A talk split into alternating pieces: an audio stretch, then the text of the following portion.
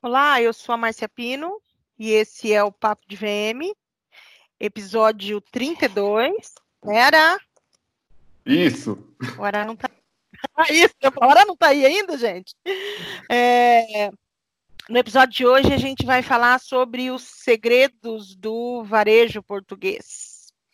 É... O varejo é uma indústria, né, que já se incorporou à paisagem do nosso cotidiano é, sobretudo, um mundo eletrizante de mudanças rápidas e que mantém as partes interessadas unidas, os consumidores e os varejistas. Hoje nós vamos explorar um pouco as diferenças ou as semelhanças entre o Brasil e Portugal. Brasil aqui representado por mim, Márcia Pino, e pelo meu querido Ará. Fala, oi, Ará. Oi, oi Brasil, oi Portugal. E Portugal, representado aqui pelo nosso super convidado, ele que é diretor da maior feira de retail de Portugal, a Iberia Retail Show, Bruno Moreira. Fala oi pra gente, Bruno. Olá, olá, Ara, Diego e Márcia. Olá, Brasil. E a gente está aqui também com o nosso amigo Diego, do arroba vitrinismo, que Olá é brasileiro, mas que está lá em Portugal. Fala oi, Diego. Olá, é um prazer estar aqui novamente. Esse programa vai ser ótimo, tenho certeza que a gente vai encontrar muitas similaridades entre mercados e, e muitas diferenças que a gente pode aprender muito com todos aqui. Então, nós vamos falar de mercado, nós vamos falar de inovação e nós vamos falar também sobre um dos cargos mais cobiçados do momento, o de visual merchandiser. Bruno, se apresenta para a gente, conta um pouquinho da tua história, que a gente está tá interessado em te conhecer. Ok, eu sou. Uh, eu vivo aqui em Portugal, uh, tenho um percurso muito ligado à, à indústria da criatividade uh, e a criatividade que serve em, o setor do. Aqui a gente fala retalho e não varejo, não é?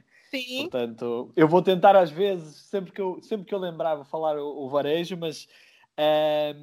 então, passa por isso. Nós, eu tenho uma agência criativa já há mais de uma década temos trabalhado várias marcas, quer marcas grandes do, do, do varejo aqui de Portugal, quer o pequeno comércio também. E uh, fundámos a, a Iberia Retail Show, que é a maior feira do setor aqui em Portugal e que atinge também uh, o, o mercado ibérico, portanto, atinge também Espanha. Uh, e temos falado muito com os profissionais desta área, temos trocado muitas experiências e compartilhado muita, muita, muito conteúdo, e, e então temos percebido as transformações mais recentes deste setor, e pronto, isso tem sido um, um, muito gratificante e marca muito também estes últimos anos uh, da minha ligação com, com o retalho, com o varejo. Sim, é, me fala uma coisa, que não estava nas perguntas, hein? É, conta um pouquinho da, dessa feira é, da Iberia Retail Show pra gente. Conto. Como que funciona? Então, a Iberia Retail Show tem duas grandes. A gente até normalmente evita o termo feira só por uma questão. Ele tem dois grandes momentos, que, uhum. que é, são as conferências, e daí a gente evitar a feira porque depois perde, perde um pouco de importância as conferências e que são muito importantes, muito centrais, em que a gente Sim. tem os, os, os, maiores players, a gente tem as grandes marcas um, a falar connosco e compartilhando os conteúdos, o que é que está a ser feito, o que é que é a vanguarda, o que é que está na linha da frente. Uh, e depois temos a, a, parte mais da exposição, mais comparável a uma, a uma feira, em uhum. que temos todo, todo o, o setor que fornece o varejo, que fornece o retalho. E, portanto, aí uh, vamos desde a questão da tecnologia, que é talvez aquela que está mais quente em termos de, de, de, de necessidade de exposição para o varejista, uh, mas depois uhum. tem, outros, tem outros setores, outras experiências relacionadas, desde questões mais de equipamento, de iluminação, de, de concessão de espaços e conceitos para varejo, a comunicação também está presente. E, e, é, e, é, muito interessante porque eu, se for um varejista e for a este evento, eu vou quase beber de, de, de 360 graus daquilo que são as minhas necessidades do dia a dia, tanto estratégicas como operacionais. Então o, o Nossa, evento foca-se muito nisso. É muito bacana. E, e, me fala uma coisa, o evento ele, ele foi adiado? Você, você vai ter, vai, vai fazer ainda esse ano não? Vai, é vai. anual? É, ele é anual. A gente Hum. este ano teria feito agora no, no final de abril, ele teria acabado agora há, há, pouco, há pouco mais de 15 dias. Uhum. Eh, a gente teve que passá-lo para outubro, confiando que, porque há, há- muita dúvida, não é? Se vai ter uma segunda vaga, se não vai. Ah, portanto, a gente tem data, são, é dia 1, 2 e 3 de outubro, É, mas vamos ter, que, vamos ter que ir acompanhando aqui a questão do, do coronavírus para ver se, se é possível. Mas, mas ele vai existir e vai existir presencial. Ah, se for na data planejada, ótimo. Se houver uma segunda vaga e tivermos que voltar a, a, a adiar, não é tão bom, mas, mas o evento em si vai continuar a existir. Eu só quero, eu só quero dizer que, só para explicar para você, Márcia, também ouvintes, segunda vaga seria onda epidêmica. Tá? Sim. Ai, desculpem, Ah, vai tá. ser sempre É, aqui na. É, exato. Não, É, é, é, Bruno, fica, fica tranquilo. Eu até já tinha combinado com o Diego que se de repente você falasse alguma coisa, eu tinha entendido como segunda vaga, Eu como uma também. segunda data, sabe assim, um segundo momento, Ah, mas um momento da própria fe, do, do próprio evento, não do, do, do- da pandemia, na verdade. Não, não, é verdade. Então a gente tem que esperar agora porque fala-se muito que vai existir uma segunda onda de contágio, não é? É, porque Sim. vai abrir tudo, não é? E as pessoas vão, continuar, vão estar na rua e tal. E aí, se isso acontecer, pode implicar novo confinamento e, e aí por aí vai. Sim, sim, entendi. Bacana. É, então, assim, eu vou começar as perguntas para você responder para a gente, contar um pouquinho aí do, né, se a gente realmente encontra muita diferença ou se tem muita semelhança entre o que acontece aqui no Brasil e o que acontece aí em Portugal. É, quais os maiores desafios do mercado português, né, do, do, do retalho? Olha, é, é- esta é uma questão interessante e que, eh, que os desafios renovaram-se todos de há um mês para cá, não é? Ou de há dois meses para cá. Ah, um era um, um dos desafios que eu acho que eu acho ah, importantíssimos era que o, o retalho, a maior parte do retalho português ou do varejo em Portugal, excluindo, claro, os, alimentos, os produtos alimentares e essenciais, não é? Hum? estava muito voltado para o turismo. Era uma, o, o turismo tem uma importância muito grande no, no varejo. Isso antes da pandemia, está falando? Exatamente. O que é que acontece? Agora, com esta paragem eh, eh, bruta do, do, do, do turismo, eh, o, o, o, o mercado português, que é um mercado que não tem muitos consumidores, são 10 milhões de habitantes, eh, e que estava completamente virado para o turismo, vai ter aqui um desafio tremendo de reconquista do consumidor português. Ok? Porque Uhum. estava um pouco acomodado ao, ao- à capacidade, ao, ao poder de compra do, do estrangeiro. Portanto, este eu acho que vai ser o, o maior dos desafios pós-pandemia, pós, pandemia, não é? Uhum.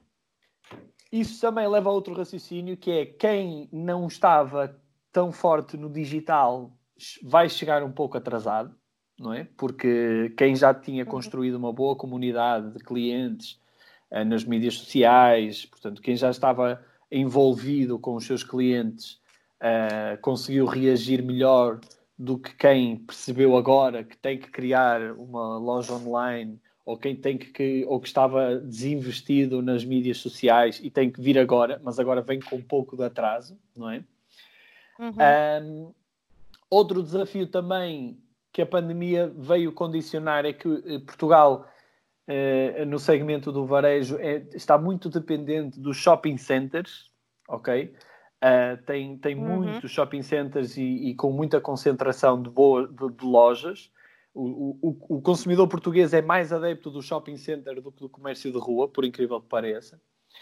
Um, e o shopping center também implica aglomeração de pessoas e, portanto, também, eh, neste momento, os shoppings estão fechados. Ah, Sim. Vão reabrir, mas aí é preciso perceber o que é que vem aí em termos de confiança do consumidor, porque eu acho que agora o grande desafio é que cada cliente individualmente vale muito mais, não é? Sim, porque sim. não vamos ter tanta densidade de gente como tínhamos e, portanto, eh, cada cliente eh, vale muito mais.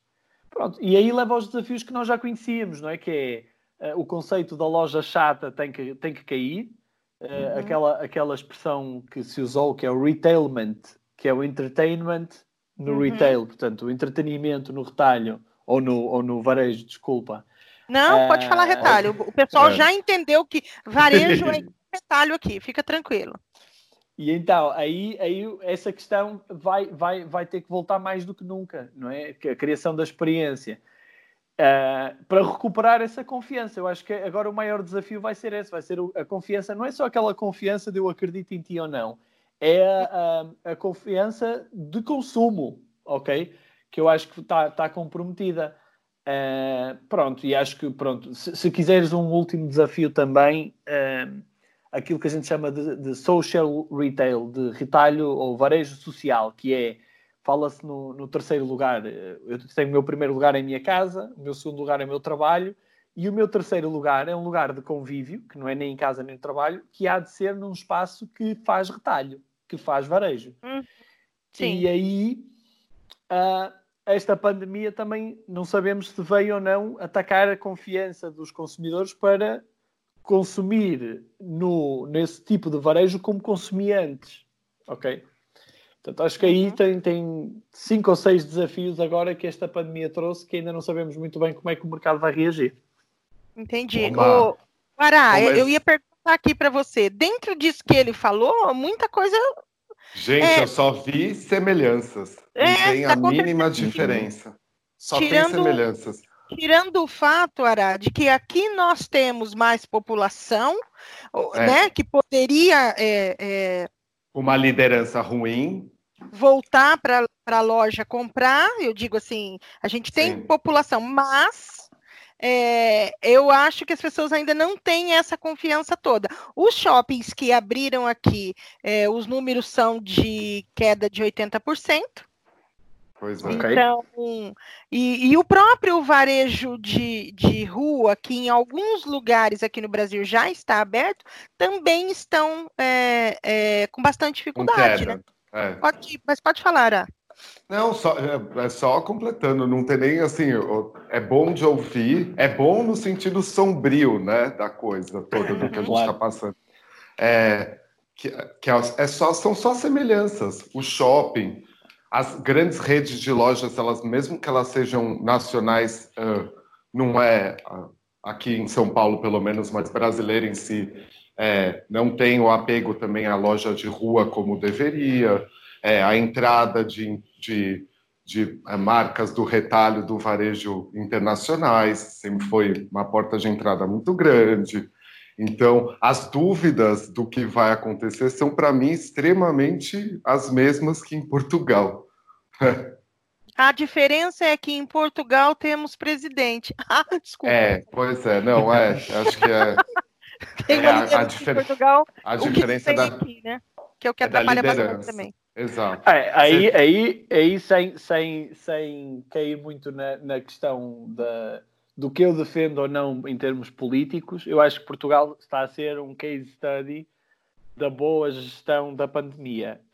Um, claro que em termos relativos a gente tem muitos infectados porque somos só 10 milhões, mas a verdade é uhum. que nunca se atingiu uh, a capacidade do sistema de saúde e, e sempre conseguiu responder bem e, for, e, os, e os, os óbitos foram 10, 12 e, e, a população reagiu muito bem. Por isso a liderança, por acaso, aqui em Portugal, eu acho que só tem a elogiar. É, é. É, é um senso de comunidade acontece aqui. É a única coisa que não acontece aqui certo. e que é unânime, inclusive. Diego, você quer falar alguma coisa, meu querido? Eu, eu queria acrescentar também que eu acredito que uma das dificuldades, desafio, na verdade, para o mercado português, agora, situação de hoje, é também as marcas é, de made in Portugal que, que tinham a pretensão de é, passar as fronteiras com seus produtos para o mercado da Espanha, ou mesmo competindo com marcas que vinham, ibéricas que vinham da Espanha, Itália, enfim, elas têm que repensar suas estratégias porque realmente essa, essa amplificação e venda do, do, do produto português é, foi, eu acho que foi, que foi comprometida, porque todo mundo agora vai olhar para o interno mesmo de seus mercados. É, é isso aí. É, aí tem a desvantagem de ser um mercado pequeno. Aí tem uma diferença muito grande para, para, para, para o mercado brasileiro, porque hum. aqui o mercado é muito curto, não é? Uhum. E, e, e, e, o turismo aí tinha uma função muito grande porque era, que era um, um, tipo de consumidor que vinha com predisposição de consumir, de gastar, de comprar, de, de consumir. É? Então, há, há, uhum. aqui há, há, um pouco essa diferença. É, verdade. Sim. É, o, o Bruno, para você, é, tem, existe muita diferença do varejo português para o resto da, da, da Europa ou não? Olha, alguma. É, esta questão que a gente falou anteriormente da, da, do shopping é, é uma delas. Quanto mais a gente vai saindo de Portugal e subindo na Europa, é, a gente vê o, o, o varejo, o retalho de rua melhorando. As pessoas têm mais tendência, inclusive há shoppings mais para o Norte da Europa, ah, desculpa, países mais para o Norte da Europa, eh, que, nem, que, que, esta a figura do shopping nem existe, ou praticamente não existe, ou quando existe é céu aberto e não tem, e não tem aquela, aquela configuração que, que é igual aqui em Portugal e no Brasil. Uhum. Essa é uma diferença já significativa porque permite ao comércio de rua crescer mais, porque tem mais, tem mais clientes. Uh, uma de diferenças, talvez uh, algumas diferenças no e-commerce, no, no, comércio online. Portugal ainda não decolou uh, tanto como alguns países da Europa. Esta pandemia, nesse aspecto, e no, e, claro, com toda a questão sombria, como o Ora falava muito bem, veio ajudar a, a, essa decolagem que estava atrasada aqui em Portugal e que de repente o consumidor português ficou muito mais aberto a consumir uh, online. Um, pronto, e talvez aqui uma questão de poder de compra. O resto da Europa, existem países na Europa que têm um poder de compra muito alto. Uh, e aí uh, isso nota-se, não é? Países em que o salário mínimo são quase 2 mil euros, 2 mil euros, 2 vezes 5 uhum. são 10, são 10 mil reais de salário mínimo, não é? Uh, e, e, é quase um, um, absurdo e isso ajuda muito no, no varejo, porque o consumidor está muito mais disponível para comprar. Aí eu vejo mais diferença. No consumidor é o poder de compra, no varejo em uhum. si é mais essa questão da loja de rua. Há mais loja de rua fora de Portugal, menos shopping. E também o e-commerce já está um bocadinho mais uh, aberto uh, do que agora. Mas agora Portugal já deu uma, em termos percentuais, já deu uma subida grande, porque o, não havia, não tinha jeito, não é? estava tudo fechado. O uhum. pessoal teve que ir, Precisou teve que ir para fazer, né? né? Claro. Sim, um pouquinho sim. por aí. É, eu quero dizer que esse lugar aí que tem salário de 10 mil reais de salário mínimo, por favor, tire uma vaga para mim. Eu estou me candidatando. Se alguém souber de uma vaga aí, qualquer coisa, eu lá no passo, julgo, guardo. Até o estágio, até o estágio vai valer mais a pena o salário. É, eu tô, eu tô, eu tô querendo muito trabalhar nesses lugares, viu? Que aqui tá difícil. Tem que enfrentar, tem que enfrentar o, o frio da Noruega para Ai, eu amo frio. aí, já, aí já é comigo, que eu amo frio. O, o, o, Diego, você quer falar alguma coisa sobre essas diferenças? Não. Não, eu, eu, eu, eu acredito, eu concordo com tudo que o Bruno falou em relação a a diferença está realmente nesse movimento turístico que se tinha com o poder de compra de, dos, dos visitantes. E, uhum. enfim, tirando esse elo do turismo versus varejo, uh, realmente é o que ele falou. Existe essa pequena queda. E, na verdade, assim, eu, eu fico pensando é, mais assim, o, como, como fazer para motivar o consumidor português a consumir os produtos de origem, sabe? A consumir as, as lojas de moda que tenham o, o ADN, o ADNA, né? Que uhum. português. É, e não, de fato, fortalecer é, empresas que são conglomerados globais né, de, de produtos, de moda, de retalho, enfim. Isso é uma questão que eu acho que não, não é só aqui que tem essa, essa, essa dúvida de como fazer isso e motivar o consumidor, como também eu vejo no Brasil, que tem também como que você cria esse incentivo de consumo do pequeno e do médio. Não sei o que se vocês concordam comigo sobre isso, mas é um ponto assim que eu acho que é delicado sempre para os mercados. Sim. É, aqui é. a gente faz muita campanha, né, para principalmente em momentos como esse, não comprar, não comprar produto importado, né, dar, é, dar preferência em comprar o, o, produto nacional e em comprar do pequeno, em comprar do médio, mas, mas assim, a gente conhece o povo brasileiro, né? É, é um apego, né? Tem que mudar um comportamento inteiro, é, assim. É. E aqui, assim, se eu puder fazer essa comparação, é tudo que são questões de tradição, é, assim, dando exemplo, eu tive em Portugal em 2018, né? Uma das uhum. coisas que eu senti que cresceu bastante, acho que a moda ainda precisa e tudo, mas outras áreas do retalho, design, decoração, cosméticos, alimentos e bebidas, eles são fortíssimos, né? E, e eu acho que já vinha de um momento de, sei lá, agora eu posso estar falando besteira, mas uma década atrás de Portugal, Portugal já teve que passar por uma crise que não era uma crise da área da saúde, mas questões econômicas, e eu acho que até que se reinventou bem para o que eu vi de uh, lojas de varejo relacionadas a design e decoração uh, e alimentos e bebidas, por exemplo, que eu vejo uma pequena diferença, principalmente com São Paulo. São Paulo precisa ainda ter uma identidade mais formada e uma tradição maior para poder também se reinventar. Então, é, é um é, ponto. Aqui, aqui a gente criou um, uma. Tem até uma palavra para isso que é Portugalidade, uh, que, que é uma coisa que aqui vende muito bem. Uh, e, e, as marcas, isso que o Ara falou, é totalmente verdade. A crise económica aqui em Portugal foi aí por volta de 2008 a 2012, 2013. Um, e teve muitas grandes empresas em Portugal a fechar. Essas grandes empresas deram origem a, a novos empresários, muitos deles que apostaram no varejo não é? é. E que tiveram que, que, tentar fazer diferente, que tentaram, tentaram fazer. Então, por exemplo, o, o, o, o negócio do, do, do varejo, do, do, do, retalho gourmet alimentar, uh, veio muito cedo aqui em Portugal. Uh, e eu, eu, eu, eu, também já tive a oportunidade de ir algumas vezes no passado recente ao Brasil.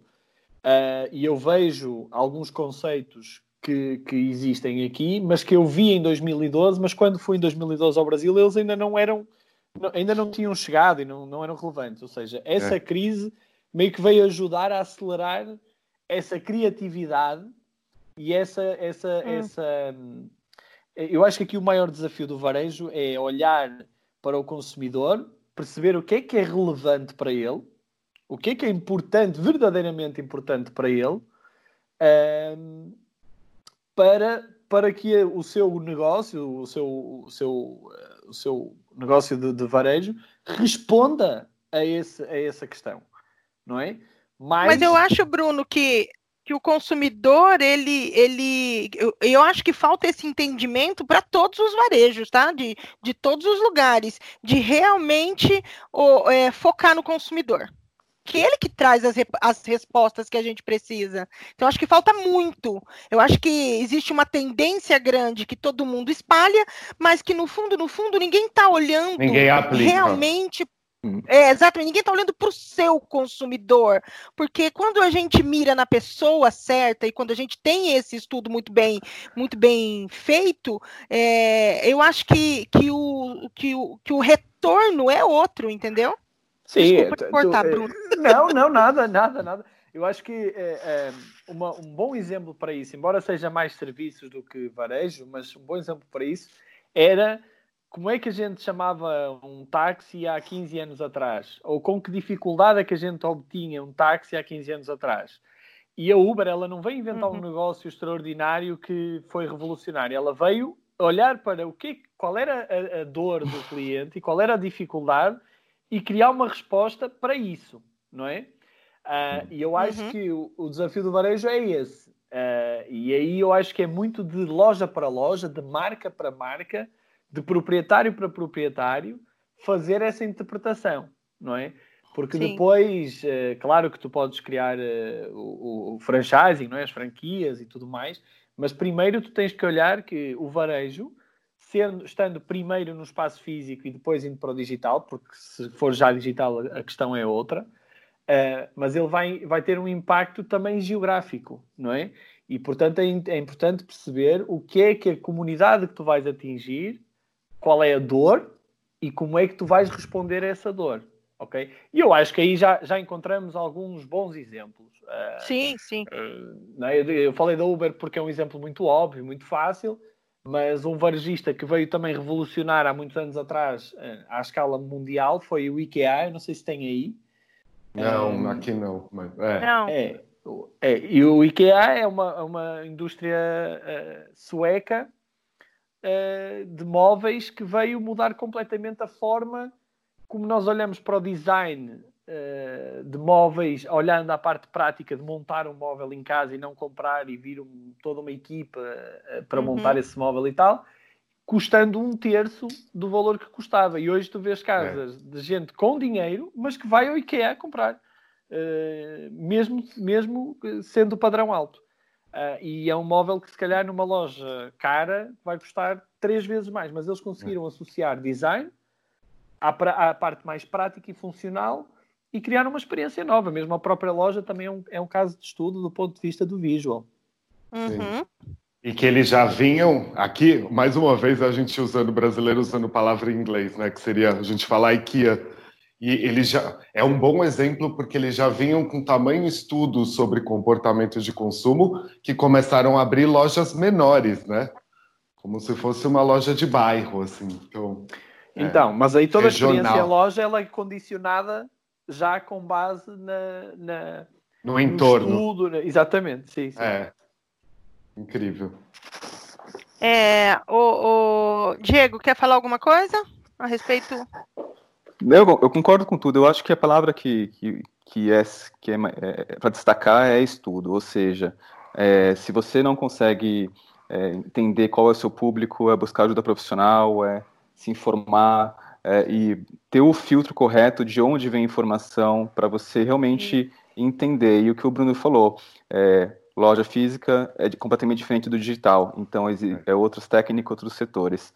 Então, assim, para mim a palavra sempre é estudo, percepção e sentir as dores do, do cliente. Eu, assim, tem, tem casos maravilhosos aqui em Portugal de, de ambiente, espaços ligados a restaurantes, é, é, produtos, produtos para turismo. Eu acho que aqui, assim, tem muita experiência. Eu só sinto que, que só não está com muita experiência de consumo do ponto de venda é a parte de, de moda. Mas isso a gente pode falar mais para frente. Uhum. Sim. Ô, ô, Bruno, acho que você já respondeu, né? É, a três, acho que você, você, falou alguma coisa sobre. A pergunta número três é: os portugueses já tinham adotado a postura multicanal antes da pandemia? Quer dizer, já atuava em vários canais online e físico? Você mais ou menos já falou sobre isso, né? É, aqui muito, o, né? o, que eu acho é que é, aqui sim há uma grande diferença entre os. Eu vou pôr assim, os grandes e os pequenos, não é? Ou os grandes e médios uhum. e os pequenos. Porque para os médios e grandes isso foi um desafio que já começou lá atrás, não é? Então já tem toda uma preparação, planejamento que já que, que, consegue, porque tem departamentos para isso, tem equipes para isso. Uh, os pequenos, uh, teve alguns que se anteciparam, mas houve muitos que chegaram bastante atrasados e agora com a pandemia sentiram esse, esse, esse abalo. Uhum. Mas é dentro Ará. É, mas não, acho que é, é, ele falando de lá já me vem o que a gente aqui, a minha, minha famosa Passou querida. pela mesma coisa, né? A Silvinha Modas. É a mesma coisa. É, como fazer agora um e-commerce sair de uma loja que às vezes é uma loja tradicional, 30 anos de vida no mínimo, que nunca se apegou à vida online, que a vida dela sempre foi o serviço no ponto físico, e agora, de repente, tem que entrar nesse desespero e nessa dor aí, que nem eles estão usando, que eu achei lindo e poético falar dor do consumidor, de como fazer agora e se vale a pena se, é, se tornar uma loja que também atenda nessa questão do multicanal que ela vá para o online, né? Eu costumo, ficar... eu costumo falar uma coisa, que é fazer uma loja online é como comprar ou alugar um, um escritório no 25 piso de um prédio. que tu tens que levar o teu consumidor ao 25 piso para ele comprar também. Não é? E vai ter que passar por 24 pisos de concorrência. É. Uh, e ele vai ter que querer ir ao 25 piso, não é? Não é achar agora, porque houve pandemia e foi toda a gente comprar na internet, que eu faço uma loja hoje e amanhã. E é sucesso amanhã, né? Exatamente. E este, este pequeno comércio que nunca se preocupou em recolher os dados dos seus clientes, comunicar com eles já nessa via e tudo mais, não podem sair correndo agora e criar um, um escritório no 25 piso. É, é? é, isso mesmo. Lembra, lembrando que no do 25 piso vai ter ainda mais mil empresas com você. É. Exatamente, tem todo. Mesmo chegando lá, né? Exatamente. É fogo.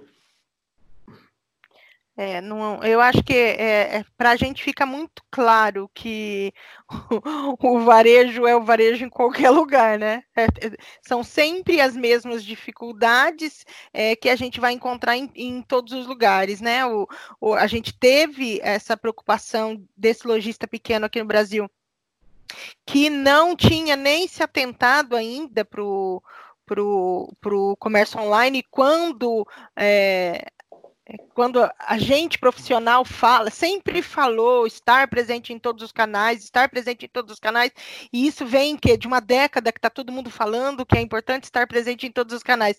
E chega nesse momento, ele acha que, que, que vai conseguir aparecer aí no 25 quinto piso.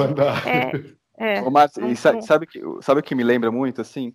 Me lembra muito agora o ano, o ano 2000 quando surgiu no mercado essa questão do online, todo mundo achava que a solução era sempre vender online. E aí começou a vir nomes de, no caso do Brasil, tinha o UOL, Universo Online, tudo tinha nome online. Aí uhum. tinha o UOL, American Online, e, é. e hoje parece que teve, teve todo agora um, um, vale de conhecimento que de repente parece que ressurgiu como a, a única solução. E isso é muito, uhum. isso é muito engraçado, porque realmente é, você não você surgiu não como uma solução, mas tem que entender que ele tem que andar completamente paralelo e, e alinhado ao seu seu ponto de venda físico. É, é essa a grande é. questão. Então, ou seja, ele é muito mais complexo do que antes. Sim. É. Ô, Bruno, você acha que existe semelhança entre o mercado português e o brasileiro?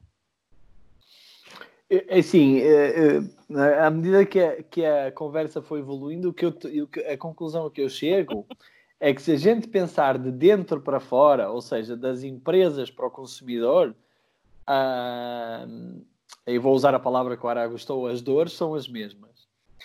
Uh, mas se nós olharmos de fora para dentro, aí sim há diferenças grandes. Ok? Ou seja, se nós olharmos para o contexto do mercado, aí há muita diferença porque eu vejo no Brasil um mercado com um potencial interior, ou seja, de, de, de, consumidores do próprio país muito grande, é muito grande o Brasil, e, e, mesmo se nós olharmos para aquilo que é as pessoas com mais poder de compra ou com menos poder de compra, é sempre muito maior. Claro que depois também isso leva a mais concorrência, tal, tal, tal, mas, mas o potencial, uhum. não é? Uhum. O potencial absoluto é muito maior. Um, e, e, e depois há uma grande diferença também que uh, o que eu vejo uh, de Portugal para o Brasil é que no, em Portugal, no, no, Brasil o fosso entre o muito caro e o muito barato ele, ele é muito grande. Uh, e aqui em Portugal ele é mais um, ele é mais flat, desculpem o inglesismo -huh. aqui, mas mas, mas tem isso que é, não há um, um, um, tanta distribuição do, do, do, muito poder de compra muito alto e do poder de compra quase zero, não é? Uhum. E isso eu acho que é muito diferente, porque faz aqui em Portugal um mercado muito mais homogéneo, que tem vantagens e desvantagens, quando no Brasil é, é muito eh, as classes estão mais separadas, não é? é. Agora eu, eu acho, eu vejo de fora, claro, e sinto isso a diminuir Acho que já foi muito mais crítico. O, o, rico é cada vez mais rico e o pobre é cada vez mais pobre. Eu, não, eu acho que isso, até por questões globais, começa a mudar um pouco e começa a haver mais uh, a, a, chamada classe média, não é? Mas aqui em Portugal, essa é, é, parece que há praticamente só classe média, pois de pobreza há muito pouco, uh, que também, para o bem e para o mal, é um consumidor. Uh, e a riqueza também é muito pouco, há muitos poucos ricos, não é? Então fica, fica este mercado muito igual, ou muito mais igual é, do que no total. Brasil, não é? Não quero ser injusto, porque há, claro, diferenças, mas, mas é muito diferente. Então no, no Brasil temos a escala, que é muito diferente, e temos, um, e temos essa, esta questão do, do, do, do fosso entre o, o, as classes e o, o caro e o barato, que aqui também não há. Por isso aí, é, resumindo, é isto. De dentro para fora é muito parecido. A gente tem uhum. falado dos mesmos problemas aqui e aí, as mesmas, a questão das, de, dos desafios, do multicanal, do que, da, da, preparação que chegou tarde, etc. Das grandes empresas, das pequenas empresas, mas de fora para dentro aí sim eu acho que há diferenças bem grandes. Sim. Quer falar, Ara? Não, assim, escutando... já falou, né? Já, é... super. Isso aí envolve totalmente o que o Bruno está explicando. Para mim, entra muito num, num quesito que a gente ficaria cinco meses discutindo, que isso envolve comportamento. É, toda essa questão econômica bate de frente para mim com o comportamento de consumidor, né? Muda muito. Sim, claro. É, é, é, E reflete muito na questão do impulso de compra também, né? Sim, é. Como que você motiva o consumidor a comprar? Se tem impulso, se não tem, realmente isso é, é muito diferente mesmo. É. Aqui o consumidor é um pouco mais retraído do retraído. que o consumidor brasileiro. Retraído existe aí? Existe, sim, sim, sim. Existe. Okay. Eu vejo o, o cliente brasileiro, ele interage mais, responde mais, Uh, e isso também é um, é, um, é um aspecto do atendimento também, ou seja, é, é, é, tanto do varejista como do consumidor. Há muito mais interação, não é? Aliás, eu acho que a prova de que o WhatsApp foi tão bem sucedido aí no Brasil é isso, não é? Porque o brasileiro gosta de comunicar, gosta de interagir, gosta de ser, uh, de ser perguntado, de responder, de dar opinião aqui o comportamento do, do português no, no, numa, numa experiência de retalho já é um pouco diferente. Para conquistar a confiança de um português, tem mais uns três ou quatro passos. Nossa, bacana. É, eu estava eu tava assistindo uma palestra esses dias e, e eu vi, não sei se isso rola aí em, em, Portugal, e eu vi muito a questão do, dessas coleções de uma tendência de collab, né? É, não sei como é que. de colaboração entre marcas, entre designers. É, Cocriação. Por exemplo. É, na, isso, essa cocriação tá rolando isso aí, porque o, o que o palestrante dizia era que agora, mais do que nunca, é, até para acontecer um fortalecimento, a gente vai ter que trabalhar, as marcas vão ter que se atentar para isso, né? Para fazer essas collabs. Está rolando isso aí, Bruno? Não? Você, você entendeu o que eu quis dizer? Perfeitamente, perfeitamente. Uh, eu acho que aí é uma questão de percepção e eu aí também gostava de ouvir a opinião do Diego uh, relativamente a esta pergunta. Eu Uh, uh, eu acho que sim. Ainda ontem eu estava a ver uma intervenção numa live de Instagram, que imagino que aí no Brasil também tem live de Instagram para tudo agora. Aqui no Brasil uma... a gente já está separando a hora assim, antes da live e depois da live. Antigamente era a novela das oito, não é? Agora é live. Isso, agora é antes da live e depois da live. Ah.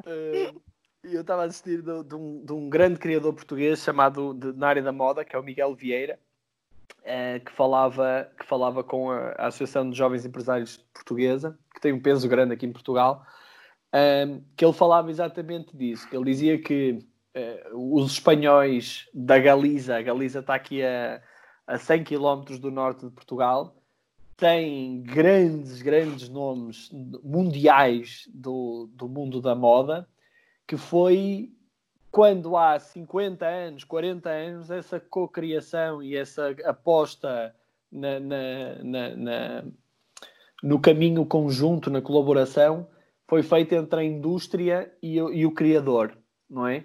Ou seja, não foi o criador sozinho que chegou e teve o seu nome no mundo todo. Foi uma indústria que veio por trás e que se interessou numa aposta de longo prazo. Não é só aquela coisa de vender a próxima encomenda, e encher o cofre e esvaziar o, container, o container, não é? Mas aquela a questão de se, se, o, se a Carolina Herrera for muito grande e for um grande, uma grande marca no mundo todo, no varejo a nível mundial, uh, eu, industrial, também vou ter este, este crescimento. E eu acho que agora o, o digital veio trazer uma necessidade desta, desta colaboração, porque se antigamente era muito duro entrar nos, na, na, nos meios, na comunicação, não é? Nós para ter uma página de revista era caríssimo. Qual era o criador que ia investir para ter uma página de revista? Hoje, nas mídias sociais, por exemplo, é muito mais fácil, não digo fácil no sentido de, de, de da exigência de conteúdo, estou a dizer fácil financeiramente, não é? Sim. Eu gerar comunidades à minha volta e conseguir mediatismo sem estar nos mídias tradicionais, como a televisão e, o, e, o, o, e as revistas, não é? E então, eu acho que essa nova entrada, essa facilidade como, como de entrada, veio trazer quase uma necessidade às marcas, aos, aos varejistas, de dizer assim, qual é o criador que tem a minha identidade, ou quais são os criadores, designers que têm a minha identidade, que respiram o mesmo ar do que eu, que não é que têm esta, esta, esta, que contam a mesma história que eu, ou pelo menos histórias compatíveis, e procurar isso para fortalecer. E aí ter uma história conjunta que colabora com o risco de uh, se não for se, se o público-alvo estranhar, estranha mesmo. Eu, é outra coisa que eu costumo falar, que antigamente um consumidor desagradado contava para cinco amigos, hoje um consumidor que, não, que está desagradado conta para 5 mil. Não é? Sim. Vai às mídias e conta para 5 mil. Portanto, eu acho que já está a acontecer aqui em Portugal. Uh, eu acompanhei um processo muito interessante de uma marca de joias uh, que fez uma coleção chamada Inspire, uh, que fez exatamente isso, com a criação. As joias deixaram de ser só marca e passaram a ser do criador A, criador B, o criador C, o criador D. E eu acho que tá, tá, está a crescer isso, essa assinatura, e, e com, com, com, resultados muito interessantes. Mas aí eu gostava de ouvir a percepção do Diego. Vai, Diego. Oh, eu, eu, bom, na verdade não é de agora que essa questão da cocriação ela vem dado certo no mundo, né? E a gente vê marcas, quando o Kanye West fez a parceria com a Adidas, né, que ele, ele, se salvou, na verdade, financeiramente e deu tão certo quando ele desenvolveu tênis para Adidas, enfim. É, eu acredito muito no seguinte, que a cocriação ou a colaboração é, ou a parceria, as, os vários nomes que têm se tomado em relação a empresas se juntarem, a designers se juntarem para buscarem é, soma de a soma de skills, de somas de características que acrescentem ao marketing da marca. Por exemplo, se eu tenho uma marca, minha marca tem, é, digamos, super tradicional, eu tenho é, 100 anos. É muito comum aqui em Portugal ter marcas que, que têm 100 anos de idade, marcas familiares. Uhum. É, eu, às vezes, eu, tenho, eu sou enrijecido por causa dessa tradicionalidade. E eu trazer uma, um designer jovem ou uma concepção jovem, no qual eu já consiga rapidamente associar a um produto que isso se torne é, é, faça sentido, como o Bruno falou para a marca, me acelera muito a percepção e a venda do, do marketing da imagem de uma empresa. Então, é quase assim, muitas vezes, uma espécie de atalho para você chegar num resultado mais rápido em termos de imagem, do que você próprio tentar criar como antes era feito. É, eu crio minha própria marca mais jovem, tento não relacionar com a marca mais antiga, e, e assim vai.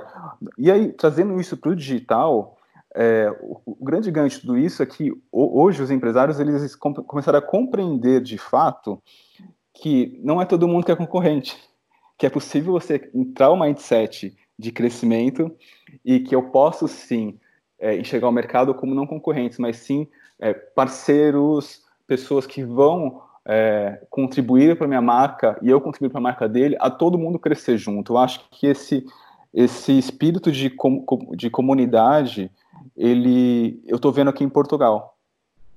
E no digital eu também estou vendo como é, tem diversos projetos hoje é, acontecendo é, em Portugal que favorecem startups, ideias novas do Norte 2020, que o Bruno pode até falar melhor do que eu sobre isso, que traz todo esse, esse incentivo de, de para o empreendedor, para o jovem, para o designer, para a pessoa que tem uma nova ideia em relação a um novo formato, se arriscar um pouco mais.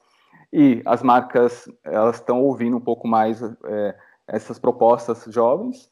E o que acontece é que essa fusão, essa fusão, sim, ela pode funcionar, é, ou simplesmente virar um case é, do tipo assim de aprendizado para todos.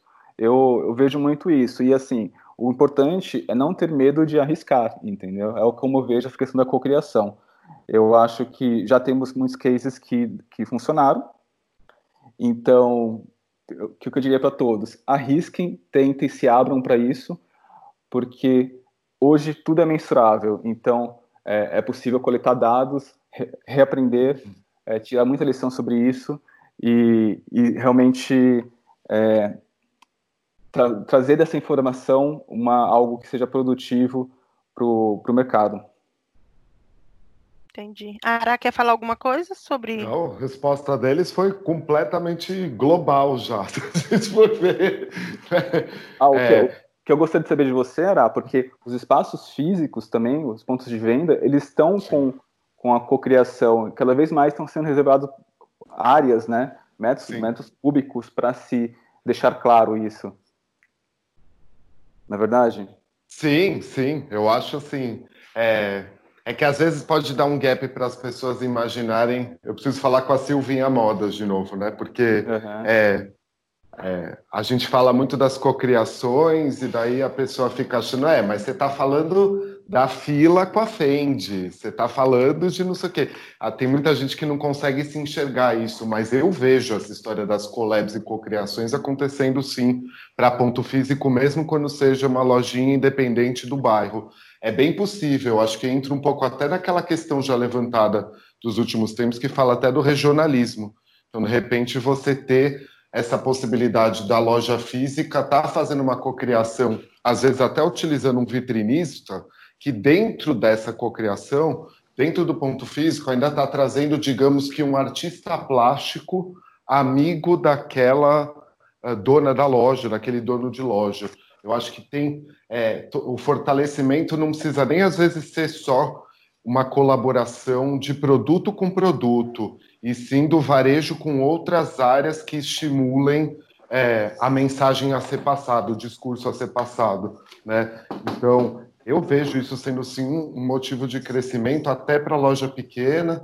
Uh, talvez uma coisa na minha última década, para toda loja aí pequena, multimarcas, não faz a produção própria, mas que eu sempre, para moda, fiquei muito em cima, é a questão do, pô, tá linda a roupa, mas o manequim tá com pé descalço, a sua moda é festa.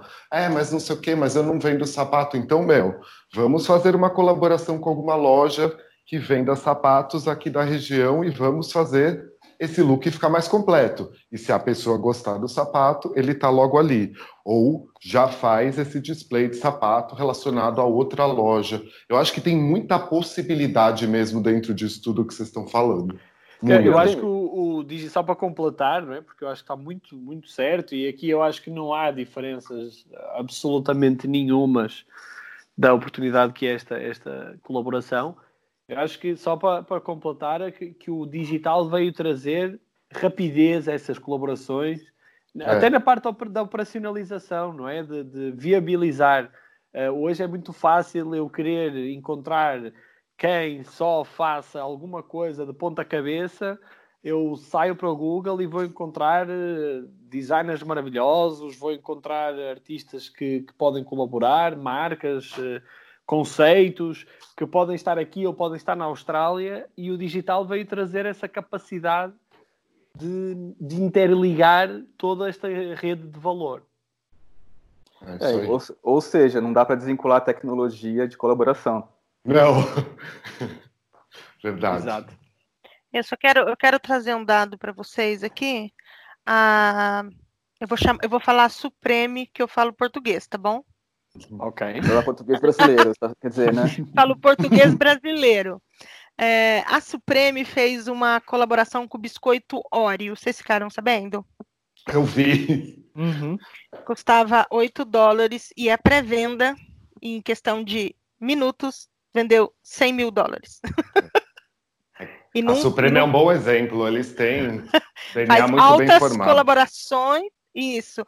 E com, é. e com altas colaborações e com produtos é, é, onde eles elevam o valor né, do produto. Né? Então, assim, é, é, fica muito claro né, o quanto o produto dá um passo a, acima, né? Sobe de patamar quando faz essa colaboração com, com as Premi, né? Achei, e o brand, muito... acho que o branding disso você nunca mais esquece também, né?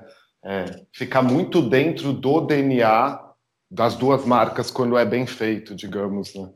É, você pegar no mundo da moda, desde quando o Jeremy Scott foi parar na Moschino, para mim a Moschino, eu como consumidor, não, não acho lindo e maravilhoso, mas como ideia de marketing, essas ligações de duas marcas, né? A coleção ter cara da Barbie, coleção ter cara do McDonald's. Eu acho coisas muito bem feitas, assim. Uhum. Completamente, isso é, já é. é histórico, não é?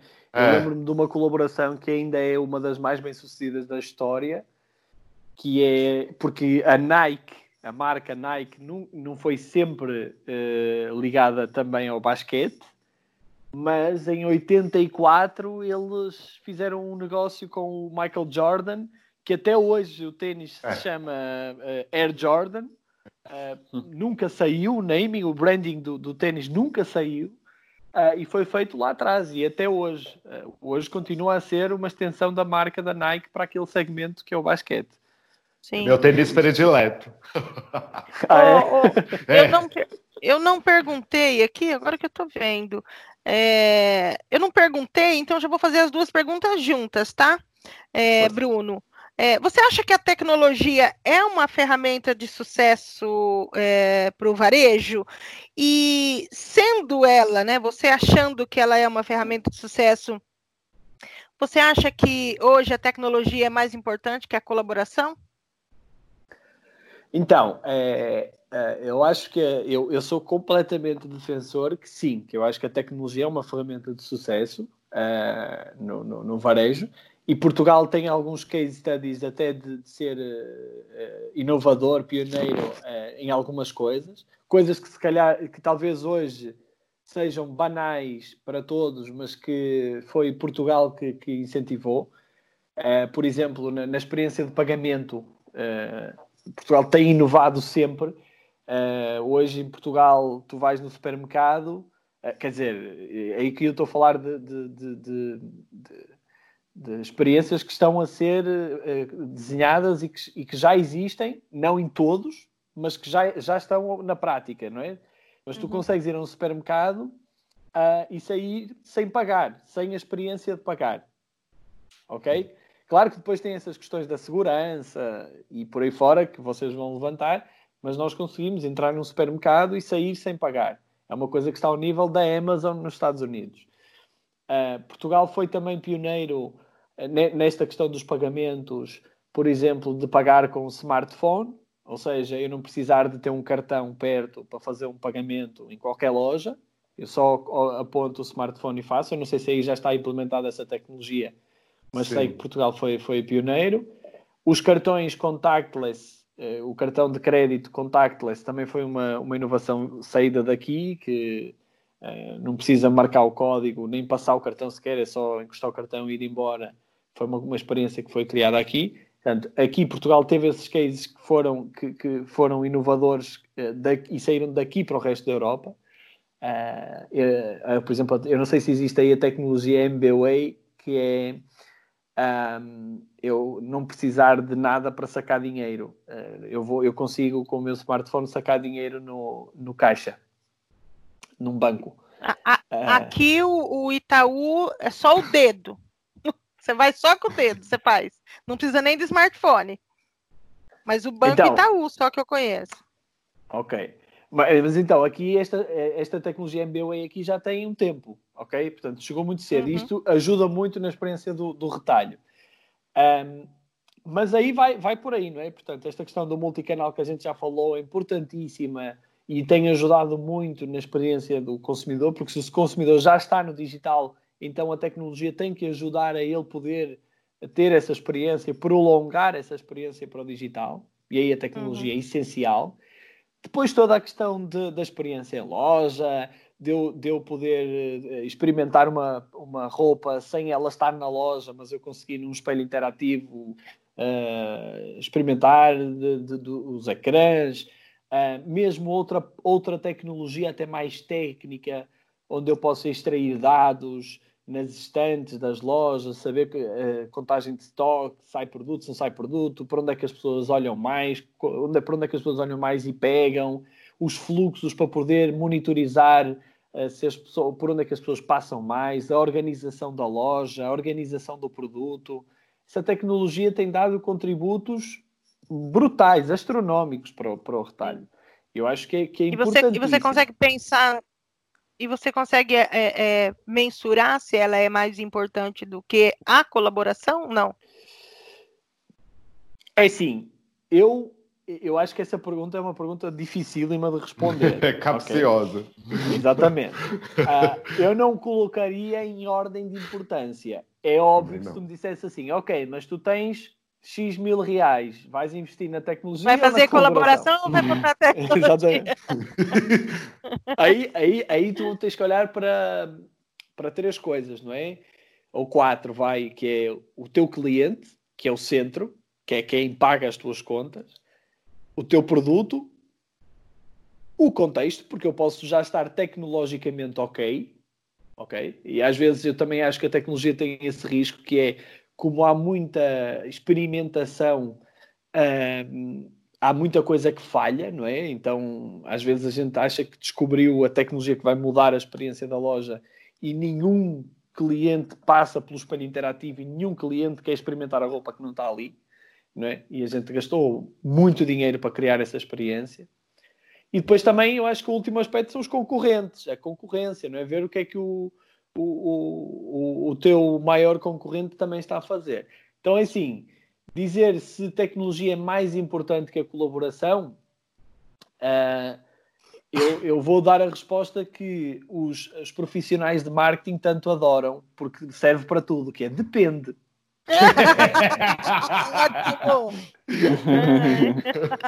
Não é? Depende, depende do contexto, depende do meu cliente. Uh, mas não sei, não sei, não sei. É muito difícil, é, mas, é muito difícil. Mas, mas é, você não acredita que, que a gente está num momento que tem que já começar a pensar a tecnologia como parte já de todas as estratégias e não como um elemento separado? Porque, assim, a gente já tem a a, a internet, tecnologias, sensores há um bom tempo. Eu, eu, eu, eu acredito assim que a gente tem que começar a ver a tecnologia como parte já do processo. Né, de, é, é então, Diego, então eu, eu pode vou... ser um plus, né? Ela tem é, que exato. É, exato. Eu, eu então propunha uma coisa que é a tecnologia é estratégica, a colaboração é uma tática e a tática é diferente, vem depois da estratégia. Okay? Maravilhoso. É, talvez eu, eu propunha dessa forma, porque aí a gente percebe se, com base naquilo que é a nossa oferta, a gente vai adotar a tática da colaboração, ou da oferta, ou do contexto, ou do, da loja, do espaço, mas a, a, a, a, tecnologia talvez vai, fazer, vai chegar antes, vai fazer parte da estratégia, com mais ou menos investimento. Eu diria que cai tudo de novo naquilo que a gente estava falando antes sobre o estudo. Precisa de um estudo Isso. prévio para ter certeza. Né? Isso, isso. Não, é. e, e, Portugal ele tem uma vantagem em relação, em relação à tecnologia com o Brasil, porque aqui é tudo muito próximo os mercados. Então eles têm é, contato com lançamentos, novidades do mercado alemão, italiano, Entendi. francês, tudo quanto é áreas. Então assim, eles estão muito atualizados em relação a isso. Eles têm na mão, é muito fácil logisticamente trazer algum recurso ou criar algum recurso, mesmo aqui em Portugal, entendeu? Aqui a gente fala que Portugal é um laboratório fantástico. Sim. Legal. Concordo. Porque o risco é pequeno, Bacana. o risco é menor, porque o mercado não é muito grande. Uh, estamos perto de tudo, como o Diego dizia muito bem. Uh, e existe massa crítica para desenvolver experiências e tecnologia. Então eu, a gente é um, é um bom laboratório aqui. Muito bom. Deixa eu te fazer outra pergunta. É, você acha que o profissional de VM é relevante aí para o mercado de, de Portugal? Eu acho que sim, eu acho não, eu acredito que sim. Um, eu vou já fazer aquela separação de que o grande e o pequeno eh, investem em VM de forma diferente. não é? E com um peso diferente, mas foi aquilo que a gente falou. Se, se tudo que está para trás, se tudo o que a gente falou aqui para trás foi em investir na experiência do consumidor em loja, em, na experimentação, na degustação, no espaço, na organização, uh, naquela coisa de, de, de, das marcas contarem a sua história e ser relevante para o, para o, para o consumidor. Uh, o, o, profissional de VM está no centro e tem que entender isso tudo para que a loja funcione. Não é? Aquela ideia, olha, como a gente deu o exemplo agora há pouco do, do 25 piso da, da, loja online, na loja física, aquela ideia também de que comprar três armários uh, e, e, um estoque mínimo e pôr lá e abrir a porta vai funcionar. Um, ehm, o consumidor hoje é mais exigente do que nunca. É muito exigente. E quem não quiser acompanhar essa exigência do consumidor vai ficar para trás. Eu, eu aí ponho o profissional de VM no centro. Agora, uhum. é aquela uhum. questão que a gente falava, que é o grande tem departamento de VM, tem formações internas de VM, vai lá fora consumir, pesquisa, participa, vai às feiras, aos congressos e tal. O pequeno, a gente ainda está na fase de ter que, eu uso esta expressão, não sei se aí é mais sensível ou não, de que é evangelizar uhum. o, uhum o, o, pequeno de que tem que recorrer a um profissional de VM. Então eu não é. sei se aí o Diego também pode ajudar se no pequeno, ok, é visto como quase um, um mal necessário uh, em alguns casos, não em todos, mas que depois, quando funciona, um, ehm, o, o VM ainda tem que ouvir, o profissional de VM ainda tem que ouvir que teve sorte, não é? É aquela sorte que dá muito ah. trabalho, não é? Dá sim, trabalho, sim envolves tudo. Mas. Um, e depois, existem, eu volto a dizer, existem casos maravilhosos aqui em Portugal uh, de pequenos, de pequeno, eu estou a falar é do padrão, não é? Uhum. Uh, não sei se, se, formos ouvidos aqui por português, se eu vou estar, estar a soar um pouco injusto com isto. Mas, mas era aquilo que eu digo, se a gente para trás falou na questão de, de criar experiências do, do, do retailment, não é? do entretenimento e de estudar, é, então o passo seguinte é contratar um profissional de VM. Diego, você quer falar? Não, eu, eu concordo com ele, é, com o Bruno, e, e, se ele mesmo, como ele colocou, que o público português ele é uma característica de retraído, eu acho que o VM como ferramenta de marketing, é, a função dele vai ser tirar essa atenção toda sobre o consumo, né? Verdade. né? Então é, é, a, a ferramenta fundamental aí para conseguir ter esse diálogo do espaço físico com o consumidor. Na verdade, é, talvez o grande segredo, né? Eu acho que sim, eu, eu, concordo completamente. Aí, aí sim é uma diferença. A gente estava a falar um pouco nas diferenças e nas semelhanças, uhum. não é? Aí vem uma diferença que é, por exemplo, o profissional de VM tem essa capacidade de entender uma característica do, do cliente português, não é? E já desbloqueá-la por algumas técnicas que ele pode implementar no espaço e no, e no, e no, no conceito. Um, e aí é, é, vem um, um, um, contributo muito óbvio. O que eu acho que no pequeno logista, eu não sei como é que funciona aí no Brasil, é, mas ainda, ainda há uma, uma, uma tarefa que a gente não imaginava em 2020 ter que estar a pô-la assim, que é esta questão de convencer, evangelizar e mostrar a importância. Hum. Acho que eu estou nessa não, tarefa há 22 vive... anos. É, eu ia falar isso. Eu falei, você fala evangelizar e eu falo catequizar. catequizar Nós estamos é. aqui catequizando também. Eu estou catequizando há 29 anos, o Ará há 22 anos. É, e, é, e é realmente isso que você falou. E é inacreditável que em 2020 a gente ainda esteja falando sobre isso, né? É, talvez é agora, de novo com a história toda sombria, mas o discurso, com todo mundo se reinventando, que é necessário de uma maneira bem pensada e bem planejada, passe a entender mais que dá para que o VM não vai só fazer a, a montra, a loja, que ele pode ser um consultor e e aplicar uh, inovações, né? É, com todo o respeito pela questão pandémica, eu acho que o VM tem muito a ganhar com, com a saída desta crise que se vai montar, porque vai aumentar esta, esta sensação de, de urgência de pensar o espaço de urgência de pensar o, a disposição do produto e a exposição, uh, mesmo no pequeno. Aquilo, aquilo que eu falei, das primeiras coisas que eu falei que é cada cliente vai passar a valer muito mais, não é? É, uhum. E isso tem um peso brutal, tem um peso muito grande na, na, na, forma como eu vou montar a minha estratégia, montar o meu negócio, montar o meu espaço, montar a, a, a forma como eu vou interagir com, com o meu consumidor. Entendo. Por ô, isso que... ô, Bruno, ah, você vai falar? Pode falar. Não, por isso que é importantíssimo a criação de eventos no setor. Né? Quanto mais te, informações é tiver na comunidade, maior é, é, ajuda muito a evangelizar ou catequizar, ou que seja, é, o, o, empresário, o comerciante local. Esses eventos regionais, né?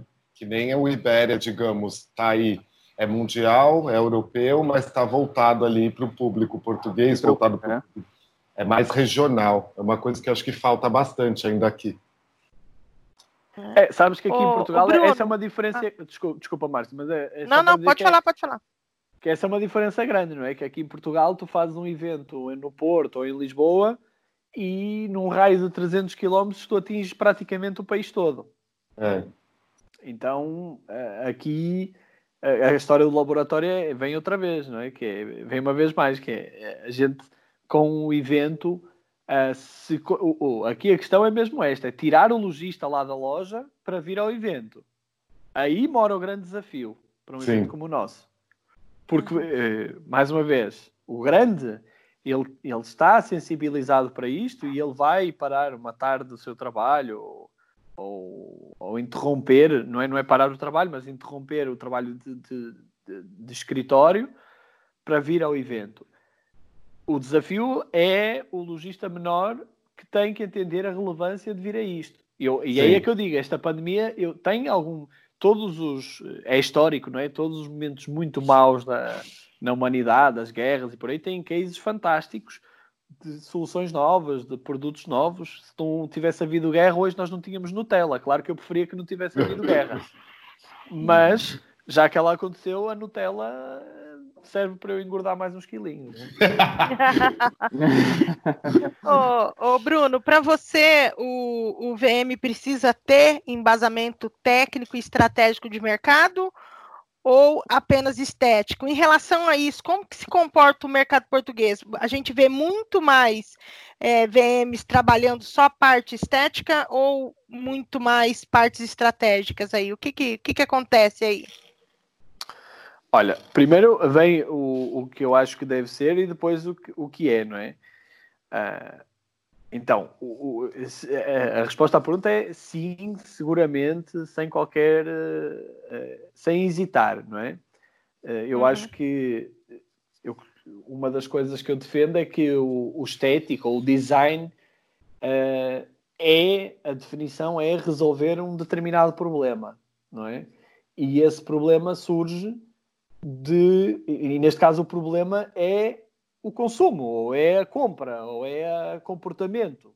Então, se nós não sabemos qual é a estratégia e quais as técnicas que a gente vai usar para melhorar esse consumo ou melhorar essa experiência de compra, e formos só para a estética, uh, a gente vai ficar muito vazio, não é? Isso é uma coisa que se aplica a muitas áreas em que o estético uh, Uh, eu acho que só a arte é que não tem, não tem que obedecer propriamente a uma estratégia, porque aqui nós estamos a falar de uma coisa muito prática, que é uh, condicionar positivamente alguém a fazer alguma coisa, não é? Uhum. Uh, portanto, eu aí acho que, que, que, essa pergunta tem uma resposta muito clara. Um, o mercado português um, ou, ou, no mercado português, aí eu acho que o Diego também pode ser um contributo muito interessante, porque tem visto. Um, é óbvio que aquele, aquela base uh, estratégica uh, simples de eu quero que este produto venda mais do que aquele, eu quero que este produto tenha mais destaque do que aquele, etc. É óbvio que isso vem, mas depois vai, vai muito para a componente eh, de, de, de, da sensibilidade estética do, do, do, VM que está ali a trabalhar, um, com base no, no, nas premissas que o logista deu. Um, aí é que eu acho que a tecnologia democratizada, e aqui estou a falar de questões financeiras, não é? De, de ser fácil acessar a tecnologia mais de ponta, de, de eu saber Uh, onde é que as pessoas, para onde é que as pessoas olham na, na, na minha, na minha vitrine, não é na minha montra, já falar na minha montra, uh, para onde é que as pessoas olham mais, uh, por onde é que as pessoas circulam mais na minha loja, eu poder observar isso no final de um dia de, de comércio intenso na minha loja, eu poder depois olhar e perceber e mapear os fluxos das pessoas para poder corresponder do ponto de vista de, de VM só quando a tecnologia ficar mais democrática e mais acessível ao pequeno lojista é que eu acho que esta componente estratégica virá uh, para, o, para, para os pequenos lojistas. Uhum. Diego, você quer falar? Sim, eu, eu acho que é uma questão delicada essa, porque não é, não é só aqui em Portugal, mas também no Brasil tem um percentual de, de de profissionais que empresas que trabalham em vertentes diferentes, uns mais estéticos, outros mais estratégicos. E eu acho que aqui também não, não acaba sendo muito diferente em relação a isso. Vai ter as, as, grandes empresas, que vai ter a parte estratégica, e vai ter também a, toda uma outra parte de VMs que tem a parte estética. O que eu vejo é o seguinte: é, no caso de empresas ibéricas, é, existe o que? Já uma pré-definição de como que vai ser a loja, vai ser a adaptação. E aí, muitos dela, muitas delas é, desconsideram um pouco a questão do regionalismo. E isso é uma coisa que é importante considerar do, quando eu faço uma adaptação para a loja. É, então, nesse ponto, eu acho que, que quando vem a diretriz técnica, é, existe uma talvez uma falta de adaptação regional, em alguns casos, é, por exemplo, o, o, o, norte do Portugal ele é bem diferente do sul, assim, até em questão sim, sim. idiomática, né? E termos, palavras. Então, assim, eu acho que to, to, toda essa questão de adaptação merece ser feita com base na região, no conselho, no, conselho, no bairro, é, na rua e ter essa análise, porque o VM ele tem o a, a ativação do VM precisa ser cirúrgica. Se eu estou no principal rua de comércio de turismo, eu tenho que ter uma estratégia diferente de uma loja que está numa rua que passa poucas pessoas. Só que é óbvio que em toda profissão, que não só VM, marketing, publicidade, design, produto, gráfico, sempre a parte visual é que aparenta mais. E muitas vezes, para a leitura do empresário que, que vê de fora a situação, que ainda não foi catequizado ou evangelizado, ele, ele faz a contratação inicial do estético. Então, é, aí entra a responsabilidade do VM de chegar, entrar através do estético, mas a partir daí transmitir... Ser estratégico, né? Ser estratégico, entendeu? É, também acho que a junção é o, o, o grande diferencial, né? Até porque, é, isso que você falou, o lojista não está entendendo, é, ele só vê a parte visual. Mas para você poder ter, ser assertivo nessa sua apresentação, se você não for estratégico, ela não vai acontecer. Uhum. Entendeu? Eu acho que não funciona apenas um estético. Funciona um estético que tem um estratégico por trás. Ará, o que, que você quer falar sobre isso? Eu não quero falar nada, acho que eles responderam tudo. Você quer falar, não, eu não vou, não vou dizer nada mais, chega, né? Não, acho que essa é a nossa luta. E acho que aí ficou uma grande dica, inclusive para quem começa no VM, né? Dessa história de entrar pelo estético, mas ter o embasamento e todo o estudo possível para depois também fazer essa loja se ajudar essa loja, né? Assim, no, na questão da estratégia. Então, eu tenho a impressão Olha, que a gente vai aí... começar a ser mais escutado. Aí era até, desculpa, não te queria cortar. É, eu, eu, eu acho que até é uma coisa que é um. Eu não sou ninguém para dar conselhos, mas, mas que é uma, uma dica para o profissional de VM, que é a capacidade que ele vai ter de comunicar com, com o varejista, com o lojista, uh, a capacidade que ele vai ter de comunicar a sua estratégia vai fazê-lo ganhar muito. É. Porque, porque no final de contas, uh, uh, o varejo é um negócio e o, e o proprietário, o empresário, vê muito a questão do negócio, não é?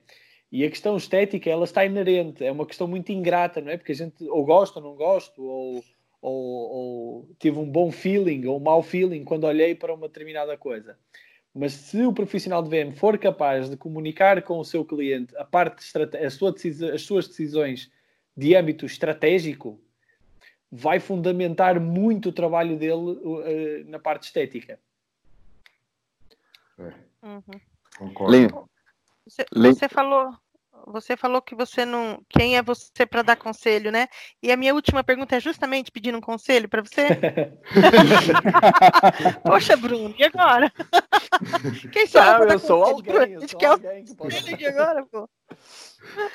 É, Bruno, que conselho você daria para quem está começando a empreender aí nessas áreas criativas, na, no varejo, no retalho, no retail, enfim? Que conselho que você dá? Então, então eu vou corrigir primeiro. Eu acho que para, para, para esta pergunta, eu acho que, que, que os anos, os anos de, de, experiência e a quantidade de partilhas que eu já recebi e já dei já posso dar algum conselho, não é? Aí, é... muito bom! já tenho alguma legitimidade para dar algum conselho. Mas olha, um, é, começar é difícil, então eu, eu, eu brinco sempre quando me fazem essa a, a pergunta de começar alguma coisa, eu digo sempre, é, primeiro faço umas perguntas que eu depois posso dizer quais são, mas digo sempre no final que é tens que ter um bom plano e boas ideias, ok? porque o bom plano vai te ajudar a começar. Mas quando ele der errado, tu vais precisar das boas ideias. Uh, porque todos os planos têm desvios, todos os planos têm, têm uh, mudanças. As coisas não são iguais hoje e amanhã, não é? Há dois meses atrás a gente não imaginava que ia estar neste contexto. Mudou tudo, não é? E as boas ideias uh, vêm depois do bom plano, não é? há, excelente, há é fantásticos planos que tu vais ao final e o, o, que se previa no plano não tem nada a ver com o que aconteceu. Mas o plano era ótimo. Então eu acho que para quem começa, essas duas questões, que é ter um bom plano e ter boas ideias, porque quando o plano der errado, vais precisar das boas ideias. Perfeito. É, Diego, quer falar alguma coisa? Não, eu acho que não tem nem o que falar depois disso. Eu acho que o único, o único conselho que eu tenho para dar volta um pouco o áudio e ouve de novo o conselho. Põe no loop. Põe no loop. Ai, gente, ó, então estamos aqui com uma hora e 17. Você viu que hoje eu nem falei, eu não atrapalhei para dizer estamos com 45 minutos, porque eu acho que foi um papo que valeu muito a pena. É muito bacana poder é, conhecer aí os segredos do mercado português, que vamos combinar, né? É muito parecido aqui com o nosso. Uhum. Verdade, é, verdade. Uhum. É, então, foi muito importante ter a participação do Bruno aqui, é, a participação do Diego, a participação do Ará. É, eu acho que vai dar para as pessoas entenderem um pouquinho mais, as pessoas que querem é, atuar nessa área de varejo, que o varejo é esse mundo doido mesmo e que ele é maravilhoso na mesma proporção, né? Claro. A gente, a gente é, é, tem as dores e as delícias né, de se estar nesse, nesse mercado aqui. É, eu quero agradecer a, a presença do Bruno, então, e falar que foi muito importante a sua participação e que o podcast está é, tá aberto para você sempre que você sempre que você quiser é, compartilhar alguma coisa com a gente. É, eu já deixo aqui um convite feito para você voltar um pouco antes da, da, do, do evento da Ibéria Retail Show. Se você quiser comentar um pouco de como vai ser, convidar é, as pessoas, os brasileiros, né? A gente não sabe ainda, né? Como é que vamos estar, okay. né? Bem isso que você falou, né? Há três meses atrás a gente nunca imaginou que isso aqui ia estar desse jeito. É, e o Ará saiu. Tudo bem. O Ará, uhum. o Ará acabou de sair aqui, ele caiu. É, e aí a gente não imaginava né, que, que ia estar desse jeito o, o mercado. A gente também não sabe como é que vai estar, se realmente vamos poder estar é, tá, tá, tá compartilhando, né, pessoalmente é, um, a presença dos outros. É, eu quero agradecer a presença do Diego. Cadê o Ará que não volta? Obrigado. então, é, quer falar mais alguma coisa, Bruno, só para finalizar a sua participação? Olha, queria só agradecer, foi, foi um papo fantástico. Dar os parabéns pelo, pelo, pelo podcast, porque realmente eu acho que é muito importante passar, compartilhar uh, conteúdos uh, e, e, agradecer essa oportunidade e esse espaço. E, e, e, é, e, é, isso, e dar os parabéns a você, Márcia, ao Ará e também ao, ao, percurso que o Diego está, está a criar aqui em Portugal e desejar o maior sucesso a, a todos vocês. Obrigado. Quer falar, Diego? Ah, agradecer novamente a participação aqui no seu podcast, Márcia, e eu acho que cada episódio está melhor que o outro. Então, é incomparável, um verdadeiro curso ouvir todos os episódios. É, a gente tem recebido bastante elogio. Eu quero dizer que a nossa audiência em Portugal cresceu 10 pessoas. no último podcast. A gente continua com uma audiência incrível é, em Paris, que, eu, que é uma das cidades que mais escuta num. num ah, que interessante, né? É, não entendo o porquê, né? Mas deve ter brasileiro com saudade do, do, do, do, do mercado brasileiro, né, fora de casa. Então, eu quero agradecer a participação de vocês e dizer que é, foi muito importante hoje. Eu acho que essa amizade pode nos trazer bons frutos. Já fica o convite e todas as vezes que vocês acharem que tem algum, alguma novidade ou algum, quiserem realmente compartilhar alguma coisa, o podcast está aberto para a gente voltar a bater esse papo. Combinado? Combinado. Combinado. Eu sou a Márcia Pino e esse foi o Papo de VM. Tchau.